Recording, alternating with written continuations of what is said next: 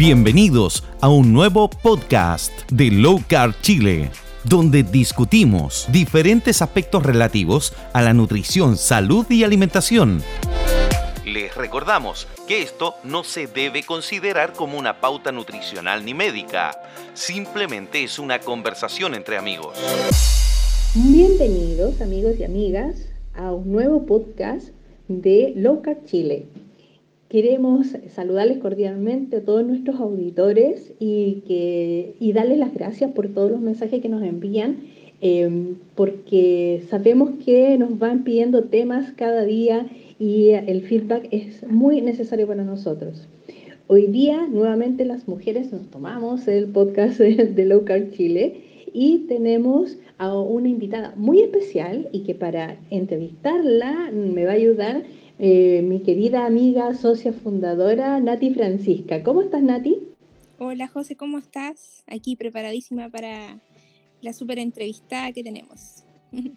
Oye, sí, súper, súper bueno. En realidad siempre tenemos temas muy interesantes y hace tiempo que teníamos también este, eh, porque tenemos muchas personas que están en la misma situación de nuestra invitada, que es socia y es monitora también de los chats de apoyo, nuestra estimada Francisca Brito. ¿Cómo está, Fran? Hola, bien, gracias. ¿Y usted? Aquí, muy bien. Yo con una hora más que Chile, pero no importa, el pie del cañón. bueno, comencemos entonces. Vamos a hablar de eso. Bueno, la Fran ya es amiga, ¿cierto? Administradora, monitora. Le tenemos mucho cariño. Y eh, para comenzar, queríamos hablar sobre su tema en especial, que es eh, las cirugías bariátricas y keto, porque eh, la Fran, eh, cuando llegó a la fundación, nos contó que ella se había intervenido de cirugía bariátrica y para nosotros fue un gran tema porque por mi parte tengo conocimiento, pero en lo macro, eh, muchos miembros del grupo no lo tenían, entonces con ella también hemos experimentado y hemos estudiado también sobre mm, toda esta situación de, operarse em, y también llevar una vida quieto, ya operada de manga gástrica, ¿cierto, Fran? Sí. ¿Cómo te ha ido y, cómo ha sido estos años que entraste a keto, cuando comenzaste con la cirugía, eh, qué edad te operaste? Cuéntanos un poquito. Ya, a ver, como desde el principio, eh, yo tuve una, una, vida de como problemas de peso. Ya desde muy chica, hace 8 o 9 años, que yo ya tenía sobrepeso. Como, yo creo que es como cuando empezó un poco como la preadolescencia, como con las hormonas, empecé a engordar, a engordar, mi mamá me llevaba a médico y así fue una vida de como de nutricionistas, médicos y intentos de adelgazar, hasta que finalmente a los 28 años yo fui a ver un médico, me iba a operar la nariz porque tenía sinusitis y el médico me dijo, usted está loca y resulta que estaba con una hipertensión terrible, eh, te iba a tener que tomar más remedio para la presión que mi mamá y ahí él me dijo, ¿cómo me viene por la nariz? Cuando mire, es evidente que su problema es otro. Em, así que por eso llegué a la operación, eso fue el año 2012. En esa época no, no se conocía mucho keto ni nada, entonces ante esta realidad de esta enfermedad que me dijo, mire, o se, o se opera o en cinco años más va a estar muerta. Así fue su, ese fue su, como, su diagnóstico. Wow. ¿Y qué enfermedades presentabas entonces? Porque eh, igual eras súper joven cuando, cuando vas primero, porque primero, para que quede claro a los auditores, tú fuiste a revisarte el tema de la nariz, ¿cierto? Porque la cirugía bariátrica vino después, pero tú partiste muy pequeñita, a los nueve años, con problemas de, de obesidad. ¿Y qué otros problemas de salud acarreaste entonces en todos estos años?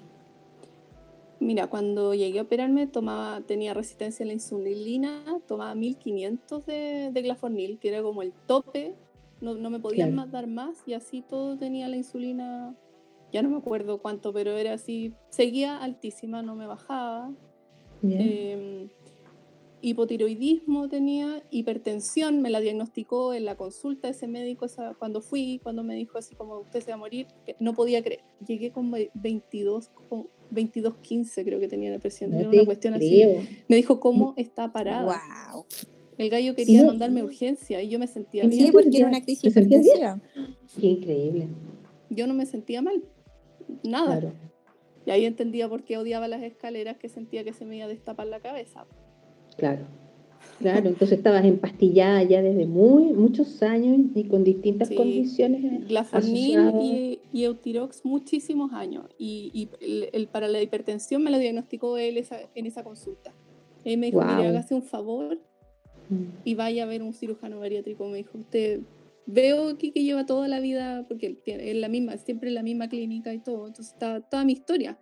Me dijo, yo veo que tú llevas una vida tuviste control la semana pasada, sí, yo iba siempre, yo estaba como con un nuevo nutricionista, nuevo, nuevo intento. Me dijo, ya, me dijo, con esta hipertensión y todo te vas a morir, tienes que hacer algo más drástico. No fue fácil, yo no quería operarme. No, me imagino. Y tú, durante todo este mm. tiempo, antes de, de, ir a ver lo de la cirugía bariátrica, eh, por lo menos tienes que haber hecho un montón de dietas y pautas y no sé qué. ¿Cómo, cómo anduvo tú? Se nota que está claro de que no funcionaron, pero fue porque que te portaste mal.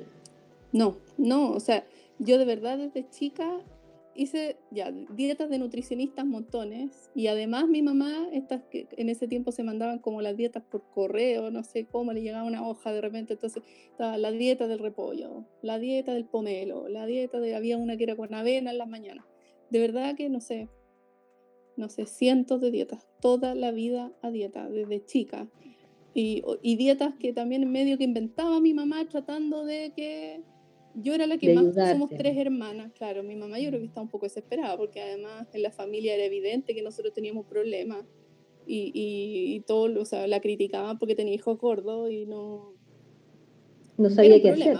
No, no, ella trataba, pero Claro, es que eso se ve también en nuestros grupos de apoyo, que llegan muchas mamás que después nos cuentan de que tienen sus hijos con problemas de sobrepeso y, hemos escuchado casos, por lo menos niños de 9 años con resistencia a la insulina, niños de 5 años con hipotiroidismo, eh, niñas eh, que eh, son menores, estamos hablando de niñas de 10, 11 años, que ya tienen problemas de sobrepeso y que si les hacen exámenes, les dicen, no, si está normal, lo que pasa es que le falta moverse, que haga más ejercicio. Y, a veces no es solamente eso, es también el, cambio en la alimentación. Mm, sí, porque uno sigue las pautas. Yo, yo niña, seguía las pautas y sufría porque veía a los compañeros comiendo cuestiones en el colegio, pero yo te juro que era una cuestión, me esforzaba y llegáis a la consulta y en vez de, una vez me pasó que en vez de adelgazar había engordado. La nutricionista y mi mamá, las dos diciéndome cosas horrible, porque además tremendamente oh, frustrante vivir una vida de, de, como de que nadie te cree al final. Mm, qué triste. Sí, increíble. Y esos mismos adolescentes que, que tú nombras, José, esos mismos adolescentes que ahora tienen resistencia a la insulina, que están con obesidad, están con, con trastornos alimenticios, adicciones, son fieles candidatos en 10 años más o en 15 años más estar ya operado de una cirugía bariátrica, porque ese es el plan que te dan, así como el plan de vida. Si, si no te resultó y fuiste obeso toda la vida y no revertiste ninguna enfermedad, entonces tu solución sí es operarte, ¿cachai? Claro, porque es uno de los, de los protocolos que se plantean en estos momentos, es que el paciente que tiene algún tipo de problema de sobrepeso, primero es atacarlo en forma no sé si multidisciplinaria, no sé, lo voy a dejar entre comillas, pero es, vaya a la Nutri, vaya al médico que generalmente le da unas pastillas para bajar de peso y más encima vaya a hacer eh, deporte. Y ahí los tienen en cardio, saltando, saltando, saltando. Y si eso no le funciona, vaya a hacerse la cirugía bariátrica. Y esas son como las dos opciones que te dan. No hay una tercera, que es la que nosotros a través de la fundación estamos ofreciendo y que los protocolos, por lo menos de la Asociación Americana de la Diabetes, lo están también ofreciendo, que es, la tercera, hacer una alimentación baja en carbohidratos. Y lo que yo quería preguntarte, entonces, Fran, en función de eso, tú vas a la visita a este médico, te encuentra hipertensión, tú ibas a operarte la nariz y te dice, mire, su nariz es el menor de sus problemas, vaya y se hace una bariátrica. ¿Cómo es ese paso? ¿Cómo llegas a eso? Eh, y cuéntanos tu experiencia de, tomar la decisión. Mm. Bueno, como les decía, yo no, yo tenía una amiga que se había operado y ha visto todo lo que, lo que había significado y, no era algo que yo quería, porque además la había visto que ella había de a poco vuelto a, vuelto a engordar, o sea, sabía que no era lo ideal, pero ante esta como diagnóstico tan lapidario de, saben, cinco años más va a estar muerta si no hace algo ahora, yo ya estaba, o sea, él ese día me recetó más los sartán que lo que tomaba mi mamá, que tenía 60 años, entonces fue como chuta. Eh, y, hacer como todo un, todo un proceso de, aceptar que, pucha, incluso yo diría que un poco perdonarse, José, porque después de llevar toda una vida de, de forzarse, de tratar, de tratar, que yo nunca me di por vencida, siempre fui a todo, a centro. Metódica, claro. imanes en la oreja, cuestiones, chitosan y no sé qué para quemar grasa. O sea, de verdad que hice todo todo, todo.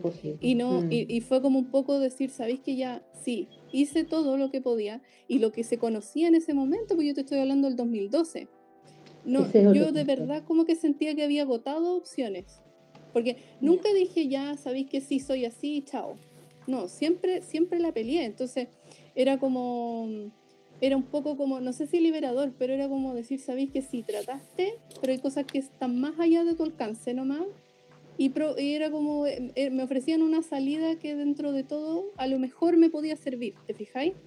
Sí. Si ya llevaba tantos años y, y, en vez de bajar, como que lograba, bajaba un poco y después subía de nuevo y era, era como un sin, sin fin, sin fin. Claro, no, de Oye, ¿cómo te sentiste de libre cuando empezaste con keto, por ejemplo, con low carb? ¿Cómo te sentiste de libre frente a la comida? Porque me imagino que las pautas nutricionales, cuando empezaste el, el postoperatorio, era comer casi seis veces al día, eh, puros licuados, ¿cierto? Y, pero ya llega un momento que estáis, estáis terminando de comer y ya sabes que tienes que preparar la otra comida, la comida siguiente. O sea, te va pillando todo el rato comer. Todo el rato. no, para ir a te trabajar, sientes ahora? Me llevaba como una mochila de comida al trabajo. Claro, me imagino. Porque entre que el desayuno, la colación, la colación del desayuno, el almuerzo, la colación, eh, de, verdad que comís todo el día. Y, y lo peor es que no solamente entre que la tenéis que estar preparando, sino que terminas de comer y, como que ya estáis pensando un poco en la comida que viene después. Eh, eh, porque además te dan el desayuno, la colación es, azúcar. Entonces es pan, después yogur, después fruta, después arroz de nuevo, después de nuevo pan, después de nuevo yogur. Entonces tenía estas como que ahora uno no entiende. Ahora yo entiendo, digo, lo que me pasaba. Por eso vivía muerta de hambre, porque tenía estas alzas y bajas de azúcar constante. Y, y después de operarme de la manga, el tener hambre, porque te, dicen que no, que no te va a dar hambre, a mí el hambre me dolía. Para mí tener mm. hambre era tener dolor físico. Sentía como algo enterrado, como así como entre medio de las costillas. A mí me da la idea que es como que la guata se apretara, no sé, pero era doloroso. Entonces, de verdad, era, es importante no saltarte ninguna porque te duele. Mm, te entiendo. Y, y eh, una cosa, eh, o sea, después de la cirugía, ¿Cambió en algo la, lo que te recomendaban a comer o era lo mismo que comías antes de la cirugía? Lo mismo, lo mismo. Las mismas pautas, pero que en vez de, donde tú que antes o para una persona sin cirugía es que como desayuno, colación, almuerzo, acá te lo dividen como en dos colaciones más, por ejemplo. te, dividen la misma comida, que es la misma comida con lo que no adelgazabas antes de operarte, te la dan después de operarte como para mantenerte.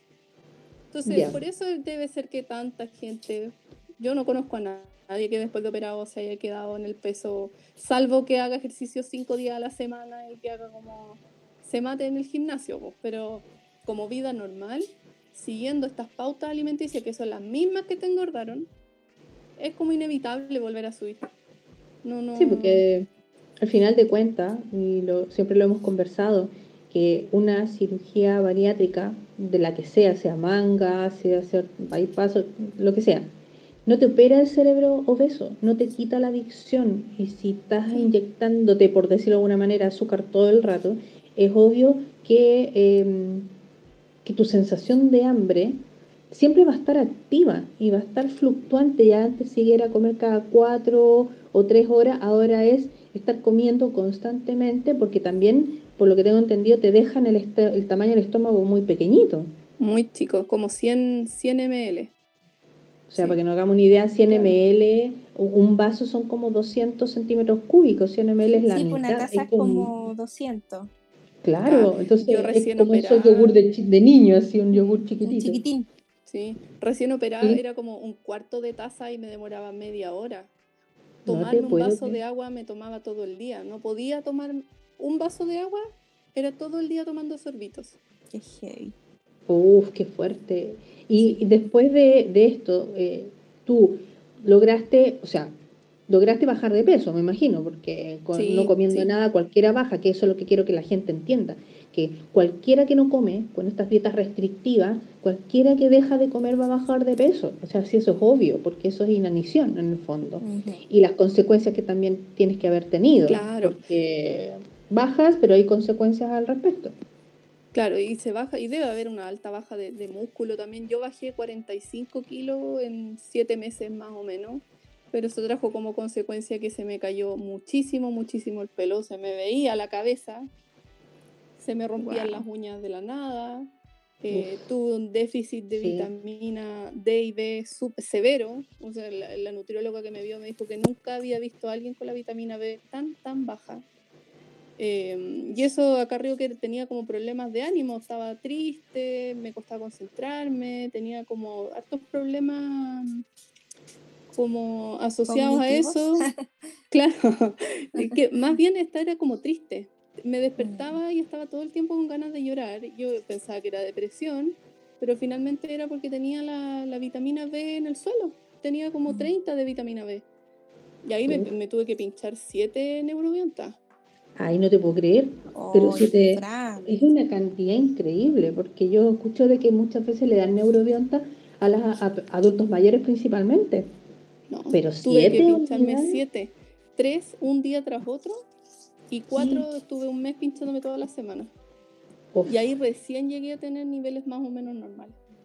Oh, y después quedé pinchándome neurobionta cada, como cada seis meses me tenía que volver a poner una. ¿Y seguiste haciendo ejercicio después de la cirugía? mira, logré mantener el peso de la cirugía y todo mientras me mantuve haciendo ejercicio, pero ahí tuve una lesión en un pie que me llevó a no poder hacer ejercicio, después me tuve que operar ese pie, estuve, tuve meses sin caminar y ahí, ahí me fui a las fallas, porque no, aunque seguía la pauta en el fondo, trataba de seguirla. Eh, si, no te, si no haces ejercicio, comiendo esa cantidad de el, yogur, la fruta, la avena, empecé a, empecé a subir. Es como que la pauta está hecha o te, siempre te dicen que tienes que mantenerte haciendo ejercicio. Si tú, probablemente si yo me hubiera mantenido haciéndolo las cuatro horas semanales de ejercicio, a lo mejor no habría engordado. Oye, Fran, ¿y tú comenzaste el low carb en el 2019, puede ser? Sí, en septiembre del 2019. ¿Cómo llegaste a tus niveles de, vitamina B ahora? No, normales. Hace tres años que no me pongo neurobionta y están uh. normales. Fantástico. Sí, sí. Fantástico. Y eso es gracias o sea que, Claro, y tú llegaste, y, cómo fue que te enteraste de esta alimentación? ¿Por qué llegaste a ella? Mira, em, yo estaba, había había, había, empecé a subir de peso y llegué a un punto que dije ya no necesito hacer algo y empecé a buscar y una prima me mandó como el, el link de Facebook. Y ahí empecé a leer, yo ya había visto antes, porque como con Gres, Gres ya llevaba un tiempo y yo encontraba que era una locura esto que la gente que comiera grasa, porque después de una vida de, de, ir a nutricionista no sé, tenéis muy claro lo que hace bien y lo que hace mal. Ay, o sea, en mi casa había avena, había dátiles, pero jamás iba a haber mantequilla. Ah, nunca iba a comprar algo entero. Nunca y me dio con la carne. Claro. Y si era carne tenía que ser magra y el jamón tenía que ser de pavo. Y, y, toda mi, y las compras en mi casa eran así. Si compraba, compraba galletas, eran galletas sin azúcar, todo bien eh, sanito. Ah, para lo que te dicen que es sano. claro, exacto. Y entonces empezaste el, el, cambio alimentario y ahora ¿cuántas veces comes al día? Ahora estoy comiendo entre una y dos veces al día. Pasé de comer siete veces antes o seis veces a comer a comer dos o tres. Ya no, no andas con la, mochila. de la comida. Oye, sí, no andas con la mochila llena de comida ahora. Ah, es liberador. es liberador en tantos sentidos porque además esta como certeza de que encontraste una forma de comer que te hace sentir bien, que estás bien, que te estás sanando y que mm, es como dejar atrás toda una vida de mm. ir, de, de, como de ir de un médico tras otro, de buscar del porqué, de ayuda, como que siento que eso es una etapa superada. Yo no, mm. no voy a volver a pasar por eso. Ya tengo claro lo que hay que hacer y eso, eso, eso nomás ya para mí es, pero es una maravilla. No voy a volver a pasar por una consulta nutricionista y que te mire con cara de, ay, ¿por qué no bajó los 3 kilos? Y que el IMC y que la cuestión y que te ponen cara y que no te creen. Oye, Francisca, y ahora, por ejemplo, eh, ¿sigues tal vez con los mismos medicamentos que estabas antes? Porque tú decías que tomabas pastillas de que la metformina, que el, bueno, la pastilla para el hipotiroidismo, para que hipertensión y un montón de cosas más. ¿Qué tanto redujiste el consumo de todos estos medicamentos? ¿Qué mejoras has notado también respecto a tu salud? Mira, yo el, el tema de la hipertensión y la resistencia a la insulina, yo se me sanó con la operación. Yo salí después de los tres o cuatro días de, que te dan de alta, yo salí ya sin tomar ningún remedio de eso. Ya. Ah, okay. Eso se me pasó con la operación, pero no es un beneficio que uno podría ser solamente, o sea, pensando, por ejemplo, alguien en keto podría tener esos mismos beneficios en cierto tiempo sin mutilarse. Obvio, claro. Eh, ya, pero yo ahí dejé de tomar esos remedios y ahora solo mantengo el tirox. Vitamina. Yo voy a tener que tomar eh, vitaminas por algún tiempo hasta que vuelva a hacer exámenes, que son de las cosas que me tengo que hacer. Pero tengo prescrito que tengo que tomar vitaminas siempre. Pero con keto me han salido muchas con normales, entonces de a poco he ido dejando. Excelente. Oye, Fran, ¿y el, el, tema de la adicción, por ejemplo? ¿Cómo, ¿Cómo lo manejaste tú al comienzo? ¿Te pasó algo cuando eh, eh, comenzaste con keto? Porque claramente antes de iniciarte en keto, eh, operada y todo, seguías con esta adicción porque tenías que comer, comer, comer, comer todo el tiempo. Pero cuando llegaste a keto, ¿cómo fue ese, ese tema para ti sobre la adicción, por ejemplo, a la comida? Ya, mira, yo creo, no sé, puede ser como que era tanta mi convicción, no sé la verdad, pero no lo pasé mal para nada. Me encantó desde el día 2 yo ya me sentía mejor. Esto, esto de dejar de tener hambre, ¿sabes? Yo creo que eso fue como después de una vida de tener hambre. Mm. ¿ah? Porque de verdad que tú, cuando haces dieta, tenés hambre, po. tenés hambre y tenés que aguantarte porque el hambre no engorda, te dicen. Entonces, claro.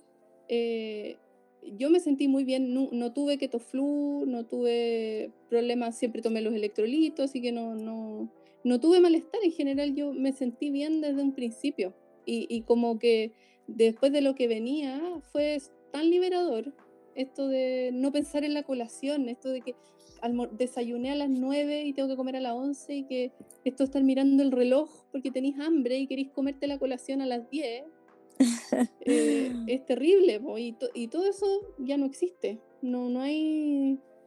Claro, y en el ámbito emocional también la culpabilidad de, em, de sentir hambre incluso claro, voy, es ¿por qué me tengo que sentir claro, ¿por qué me tengo que sentir culpable si realmente tengo hambre? O sea, me duele el estómago de hambre, siento hambre y que finalmente nadie eso te podía regular nada, nadie te daba eh, esa, esa lucecita de decir, ¿sabéis qué? Aquí está el problema. Claro. ¿Y por qué tenéis hambre? Porque al final está una vida de dieta, una vida de cuestiones el cuerpo tiene hambre, efectivamente, vos tiene hambre, pero tiene hambre de nutrientes, no es que, pero si te, lo, te llenan con azúcar y la colación es azúcar y el desayuno es azúcar y todo, nunca se le pasa el hambre. Claro, Nunca porque vienes con hambre. no, no tiene nutrientes, como las No. personas que a veces nos preguntan, oh, ¿qué yogur le puedo dar a mi hijo? Entonces, a ver, dale un par de huevos cocidos, porque eh, ¿qué, qué nutrientes te podría aportar un yogur encima? Eh, no sé, un típico yogur light, que no tienen grasa, que no tienen sal, que son hechos algunos con leche descremada. ¿De qué, qué te podría beneficiar si al final lo que te están aportando son calorías, por decir de alguna manera? ¿cierto? Y, y nada más. En cambio, ahora, por ejemplo, tus platos, ¿qué es lo que es un plato típico? ¿Qué es lo que tú privilegias cuando tú comes estas dos comidas diarias? Eh, prior- priorizo lo que es proteína y grasas principalmente. Verduras como solo si es que tengo ganas o si es parte como del, del plato, pero en general como carnes y grasas nomás. Tengo que, es lo que me cabe en el fondo, es lo que me quita el hambre y es lo que me da ganas de comer también. Ahora yo era súper, o sea, me gustaban las cosas dulces y ahora si pienso algo rico, pues quiero una paella de huevo. Es como, Viva la paila. sí, sueño con paella de huevo, me encanta. Sí, Es, muy bien. extraño lo que pasa como en el cuerpo, como que la comida dejó, esa, esa comida dejó de ser comida. Esto de pasearte por el, por el, el pasillo de los supermercados de las galletas y todo, y ver así es como todo esto mugre, no, que no Claro. tiene ni, ni una, eso es una maravilla. Ya no Es es que tema viste la para Matrix. No, Claro, no, yo, yo la. Matrix. nada. Como nos pasa a muchos, que cuando llegan las personas nuevas nos dicen, "Oh, y fui al supermercado a comprar y ahora veo las papás, las mamás sacando ahí las colaciones de los carros llenos de yogur- de yogur light, de galletas, de jugo y no sé cuánta Claro. cosa. Entonces uno dice, pero ¿cómo pueden comer eso y darle eso a sus Sí. hijos? Y pero después piensan que ellos también se lo dieron en algún momento, también estuvieron en esa... Sí, Es que eso es lo que te dicen que es sano, pues si, si yo Claro. veo mis pautas que me daban las nutricionistas y en un día tengo que haber comido más carbohidratos que lo que, come- que lo que como ahora en una semana o más. Puede Y ser. eso era un, era en un día, pues si entre el yogur, el pan, el arroz, el pan de nuevo, la fruta, otro yogur. Un yogur tiene 20 gramos de carbohidratos y yo no como ni 5. Bien por usted, está bien eso, esa es la actitud. No, No, pero, y cuando eh, llegan, eh, llegan eh, personas también a los chats con la desesperación, ¿cierto? De bajar de peso, necesito bajar de peso porque el doctor me dijo que tenía que bajar 20 kilos porque si no me iba a pasar esto, me iba a pasar lo otro, y en esa desesperación, no, y ya estoy pensando en operarme. Y todos nosotros, no, no lo hagas. por favor, corremos el círculo ahí, no, Sí, no.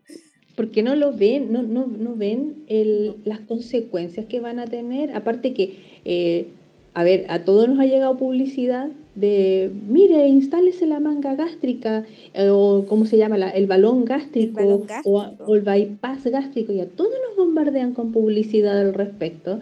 Y promoción 2 por 1 descuentos de, no sé, Semana Santa, eh, así como pase su Semana Santa en la clínica operándose, pa- para que salga como una Barbie después. Y, y no te hacen, y no te hace, eh, no, no explican de que esto no va a operar y no te va a quitar, no te va a quitar el cerebro obeso ni te va a quitar la adicción. Como dice la Fran, Claro. saliste de la clínica y seguiste comiendo la misma pauta que te habían dado antes, solamente que te la porcionaron. Y eso en ningún caso es nutrición, no es una alimentación. Y por eso las consecuencias. Quizás hay una baja de peso, quizás vas a conseguir, pero el rebote es increíble. O sea, porque todo, no sé cuántas personas tenemos nosotros que han tenido este tipo de cirugía y han recuperado peso, y los que no, eh, están en una situación muy complicada porque eh, por su afán de mantener este peso bajo también comen poco. Y comen poco también estando en keto y se matan haciendo deporte y siguen con la misma temática de, de, de la caloría que hay que gastarla y qué sé yo. Y es frustrante. Sí. Y el Sí, cerebro pues, es muy obeso, la adicción, es terrible, es terrible porque no, no la al final no la manejas nunca. ¿eh? Y como hablábamos el otro, en el podcast anterior con la Nati Francisca, hablábamos de la, de la adicción. eh, muchas personas creen que se hacen esta cirugía, que van a salir y van a poder seguir comiendo mm, como siempre, nomás. Oye, no- tengo una historia media dramática, ¿te puedo contar Ah, no? chuta. Ya, a ver, ya dale. Si no le ponemos Eh, pito y no sé, ya. hacemos ya dale, tírala. Mira, eh, hubo una historia una vez que contó un cirujano, eh, no en el establecimiento de salud que, no pasó en el establecimiento de salud que trabajo yo, pero este cirujano contó que un paciente X en un hospital se había hecho un bypass gástrico, que es, una cirugía más agresiva, más agresiva que, que la manga. Bueno, porque era muy, era obeso mórbido, entonces ya tienen que hacer el bypass sí o sí. La cosa es que lo operaron, el paciente lo dieron de alta, se fue a su casa y el paciente lo único que quería era comerse un hot dog, un completo, como decimos en Chile. El paciente llegó a su casa, se comió el hot dog porque era lo único que quería comer saliendo del, del hospital. Y cuando se lo comió, falleció. Ay, qué oh. fuerte. Es, fuerte, porque finalmente, ¿quién te trata la adicción? ¿Quién te comenta o quién te da un consejo sobre la adicción? Si ya mm. estoy operado, se, supone que aquí estoy listo. Es que más o menos yo creo que mucha gente lo ve de esa manera. O sea, yo estoy listo. incluso cuántas personas se han operado hasta dos veces. Mm. Hay muchos pacientes reoperados. Entonces quiere decir que nunca entendieron el sentido de, la, de la, cirugía. Y no le toman, no le toman el peso o lo que significa. Yo no sé si ahí fallarán los médicos en transparentar. El, es que siempre se culpa al paciente. Esa es la lata que a mí me da. Claro, o sea, yo cuando me operé, yo sabía, y bueno, yo siempre he sido miedosa, entonces yo así era como, no puede comer más de un cuarto de taza, y yo me comía el cuarto de taza y no, nunca vomité post operación, nada, porque de miedo. Yo reconozco que así miedo absoluto de que me fuera a pasar algo, entonces yo hice caso en mm. todo. Entonces no fue, pero yo conozco gente que se mete la, empanada de pino a la juguera que quería comer empanada recién operado. No te puedo creer. Ay, no, en serio. Es que se la Entonces, es como, claro, es que aparte de la adicción es, volver a lo que hablábamos, como no les, tampoco les dicen muy mm. bien qué es lo que pueden o no pueden eh, comer, entonces claro, lo asimilan como que, ah, no, yo ahora tengo esta cirugía, puedo comer de todo, pero por último la, meto a la licuadora y me comeré lo que pueda, pero me quito el empacho. Creen que es como, ah, molido, molido, entonces molido puedo comer cualquier cosa. Y no, no, y, y el problema es que están operando gente que de 2012 a, hoy, yo encuentro que se ha convertido la operación como en algo casi como una cirugía como de rutina. Es como, ah, mire, si usted pesa 10 kilos más, opérese, pues súper fácil. Oye, yo he, conocido pacientes que se han operado hasta con 60, 65 kilos. Te juro que es criminal. Te lo juro. Es criminal. Ahí no hay ética, no hay ética médica. Oye, pero hay un criterio, por lo que tengo entendido. ¿Cuál es el criterio que se, establece para que una persona eh, postule a una cirugía Claro, porque tienes que tener un perfil de más de 30 o 35 IMC y todo el cuento, pero yo he visto pacientes que realmente, o sea, tú los miráis, ¿por qué se va a operar?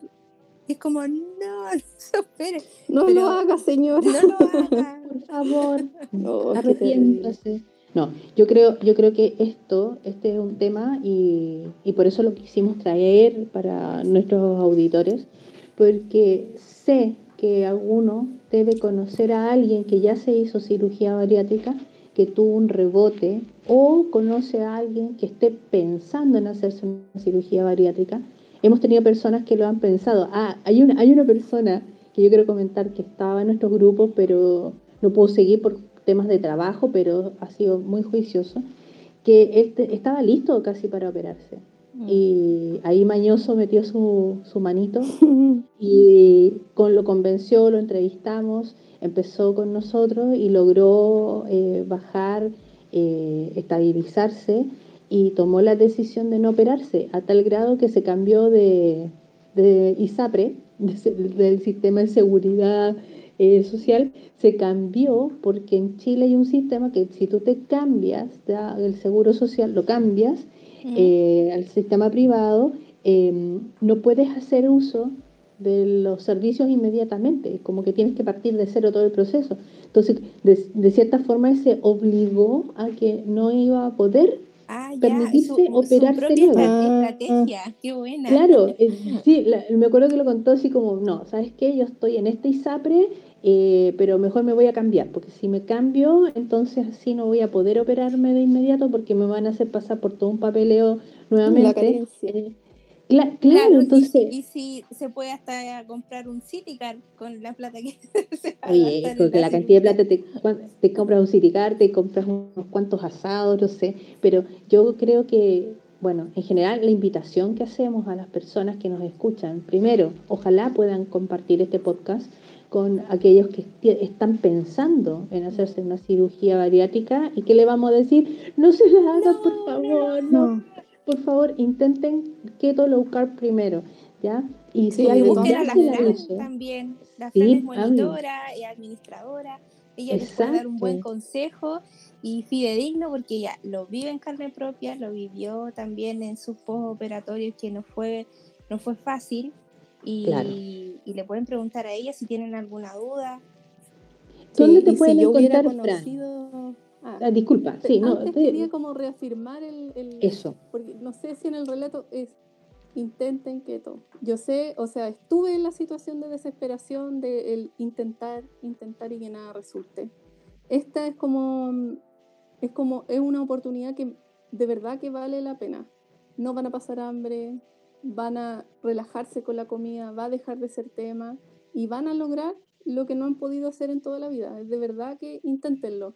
Eh, la cirugía la venden como algo, los médicos yo me imagino que les, conviene, les debe convenir mucho operar porque como esto de que estén operando gente de 60 kilos, me parece poco ético, inmoral.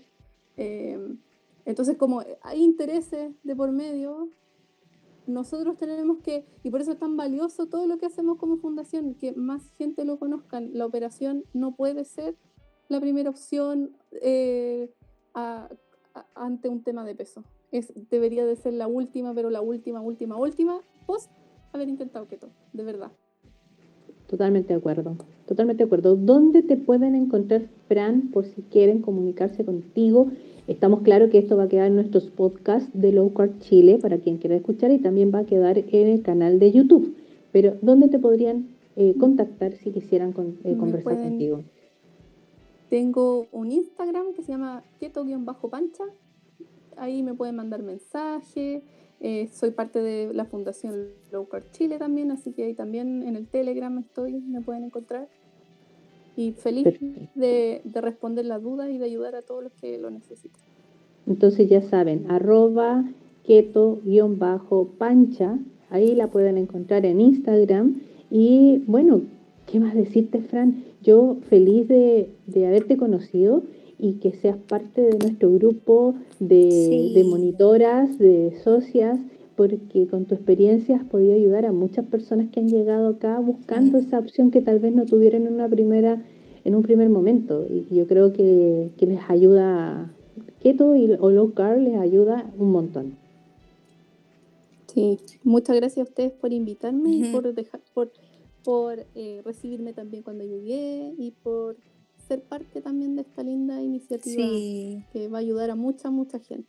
De todas Sí. maneras. Y, y lo mejor de ser, de, de lo mejor de ser keto es que nos podemos eh, comer un tremendo asadito, una- un asado, una parrillada ahí, y ahí no importa si tienes Sin o no tienes la cirugía bariátrica porque Sin no hay culpa. culpa. Exacto. Se come exacto. feliz. Come feliz. li- qué rico comer sin culpa. Maravilloso. Y nadie come como señorita. la carne en mantequilla, no. un- Oh my God, no me digas esas cosas, por Dios, a esta Comerse hora. la yema los huevos. Sí, de todas maneras.